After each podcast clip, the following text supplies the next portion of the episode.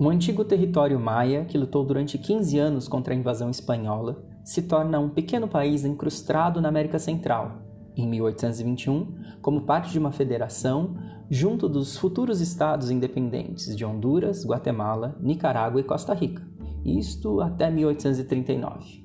A desfragmentação dessa federação resulta em guerra civil, fato social que perpassa o país ao longo de todo o século XX, quando diversos governos militares e ditaduras são incapazes de superar diversas dificuldades econômicas, o que causa o êxodo da população para os países vizinhos, em especial Honduras, com quem trava uma breve guerra civil apaziguada pela OEA em 1971.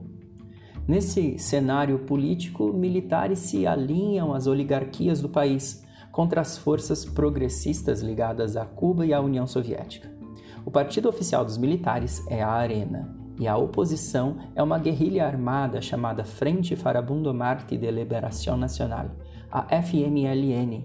São estas duas forças políticas que estarão em conflito em uma sangrenta guerra civil até 1992, quando um acordo de paz mediado pela ONU coloca a FMLN na legalidade como um partido político. Vocês sabem de qual país estamos falando?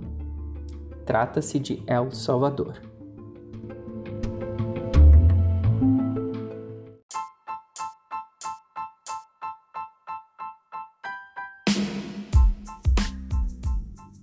Este é o 24 episódio do podcast Galavoz. Eu sou Rafael Galavotti, sociólogo e educador. Sejam bem-vindos.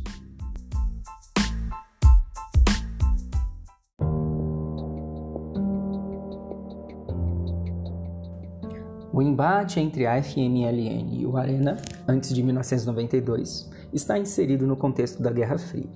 O Arena tinha o próprio exército do Estado salvadorenho ao seu lado, além de forças paramilitares de direita apoiadas pelos Estados Unidos. A FMLN eram forças paramilitares apoiadas pela União Soviética. Em 1980, o arcebispo Oscar Arnulfo Romero, ligado à FMLN, foi assassinado enquanto celebrava uma missa, que serviu para o acirramento do conflito no país. Entre 1980 e 1992, cerca de 70 mil pessoas foram mortas ou consideradas desaparecidas. O presidente do país, até 31 de maio de 2016, Salvador Sánchez Seren, foi um dos criadores desta guerrilha e foi contra a suspensão da anistia geral, considerada inconstitucional pela Alta Corte que foi válida entre 1993 e 2016.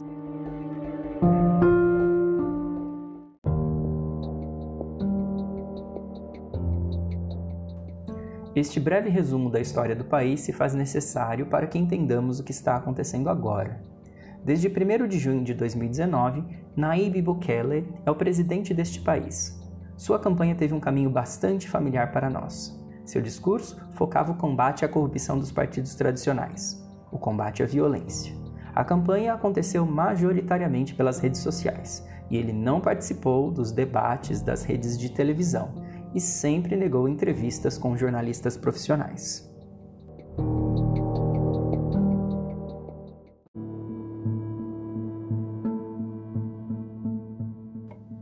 Bukele é publicitário e empresário e tem hoje 39 anos, sendo um dos presidentes mais novos da história de El Salvador. Com a estratégia política explicada instantes atrás, ele conseguiu se colocar enquanto um representante popular novo, descolado dos partidos tradicionais, apesar de por anos ter sido ligado à FMLN, sendo prefeito de duas cidades, uma delas a capital do país, por essa legenda. Foi somente após o partido não aprovar sua candidatura para a presidência que ele tentou fundar um partido para chamar de seu, chamado Novas Ideias. A fundação desse partido fracassa e então ele se junta ao pequeno partido chamado Gana. O Gana foi fundado em 2010 e, já com histórico de corrupção, não tinha expressão nacional até a eleição de Bukele, que recebeu inclusive denúncias de financiamento ilícito de sua campanha.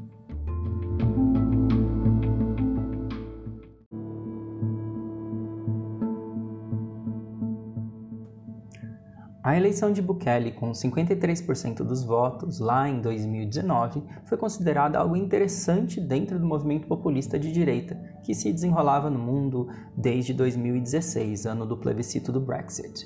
Na mesma onda estão Rodrigo Duterte nas Filipinas, Donald Trump nos Estados Unidos e o Bolsonaro aqui no Brasil. De certo modo, diferente do que aconteceu aqui, por força da Constituição salvadorenha, a troca de mandato do executivo não coincide com a troca da legislatura do legislativo. Logo, Bukele enfrenta uma Assembleia Nacional de Oposição. Das 84 cadeiras da Câmara Única do país, 11 são do Partido Gana, 37 do Partido Arena, da direita tradicional, e 23 da FMLN, de esquerda.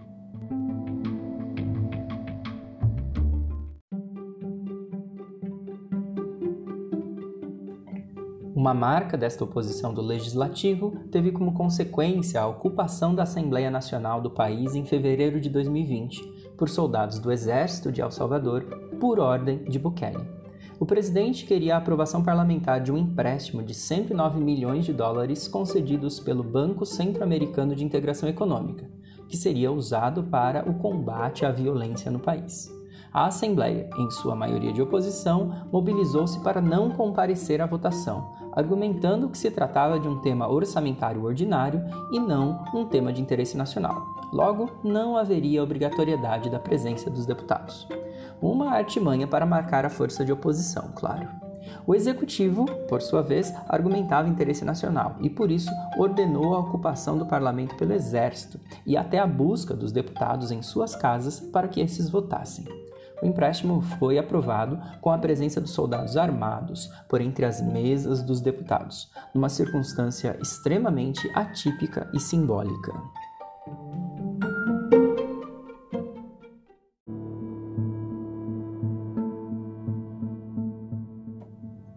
Falando em violência, sabemos que o Brasil é um dos países mais violentos do mundo, em números absolutos especialmente. Porém, em números relativos, El Salvador e seus vizinhos figuram sempre entre os países que têm mais mortes em suas populações civis. É o chamado Triângulo Norte, formado por El Salvador, Guatemala e Nicarágua. Em 2015, para vocês terem uma ideia, o Brasil teve 30,3 mortes a cada 100 mil habitantes e El Salvador 105. Estamos falando, claro, de mortes violentas. A principal causa desse número assombroso de mortes são as chamadas marras as marras são grupos criminosos que foram formados no país quando os salvadorenhos, que haviam emigrado para os Estados Unidos nos anos 80 e lá se envolveram com o tráfico de drogas e o tráfico de pessoas, foram extraditados para El Salvador após o final da Guerra Civil, lá em 1992. Esses criminosos foram os implantadores destas máfias locais.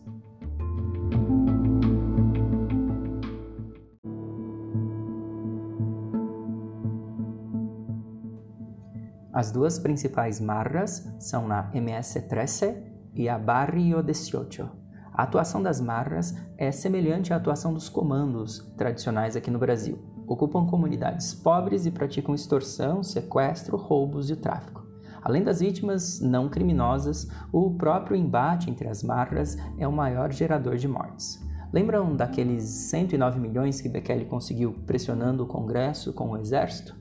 Pois é, de acordo com a ministra das Relações Exteriores do governo Bekele, esse dinheiro levou à queda de 58,8% no número de mortes, o que é extremamente positivo, mesmo quando sabemos que Bekele propôs uma política de conciliação com as marcas e não de repressão, como havia nos governos anteriores.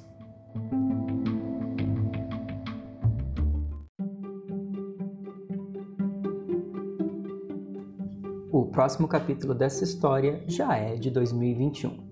Em fevereiro, tomou posse na Assembleia Nacional uma nova legislatura que, diferentemente da anterior, tem grande base governista. Em 1 de maio, também deste ano, este novo parlamento votou a destituição de cinco ministros da Suprema Corte do país e também do Procurador-Geral de El Salvador. Os servidores públicos do Poder Judiciário foram afastados pelo Legislativo, pois se opunham às medidas tomadas pelo Executivo contra a pandemia de Covid-19. A Suprema Corte barrou cerca de 15 normas decretadas pelo governo Bekele por considerá-las inconstitucionais. Bekele alegou que a Suprema Corte estava interferindo no poder executivo. Dentre as medidas do executivo que foram barradas, havia a criação de centros de triagem e isolamento para as pessoas contaminadas com coronavírus, e também o uso do exército para executar internações compulsórias em locais que não tinham condições sanitárias de receber os doentes.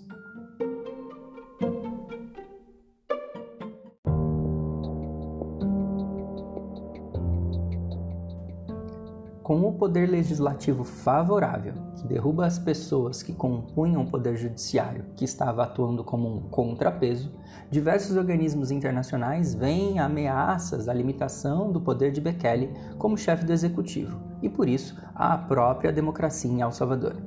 Se a Suprema Corte era acusada de ter superpoderes em El Salvador, agora é o executivo que certamente merece esse qualificador. Acompanhemos os próximos movimentos de Bekele os prognósticos de diversos analistas internacionais não são positivos.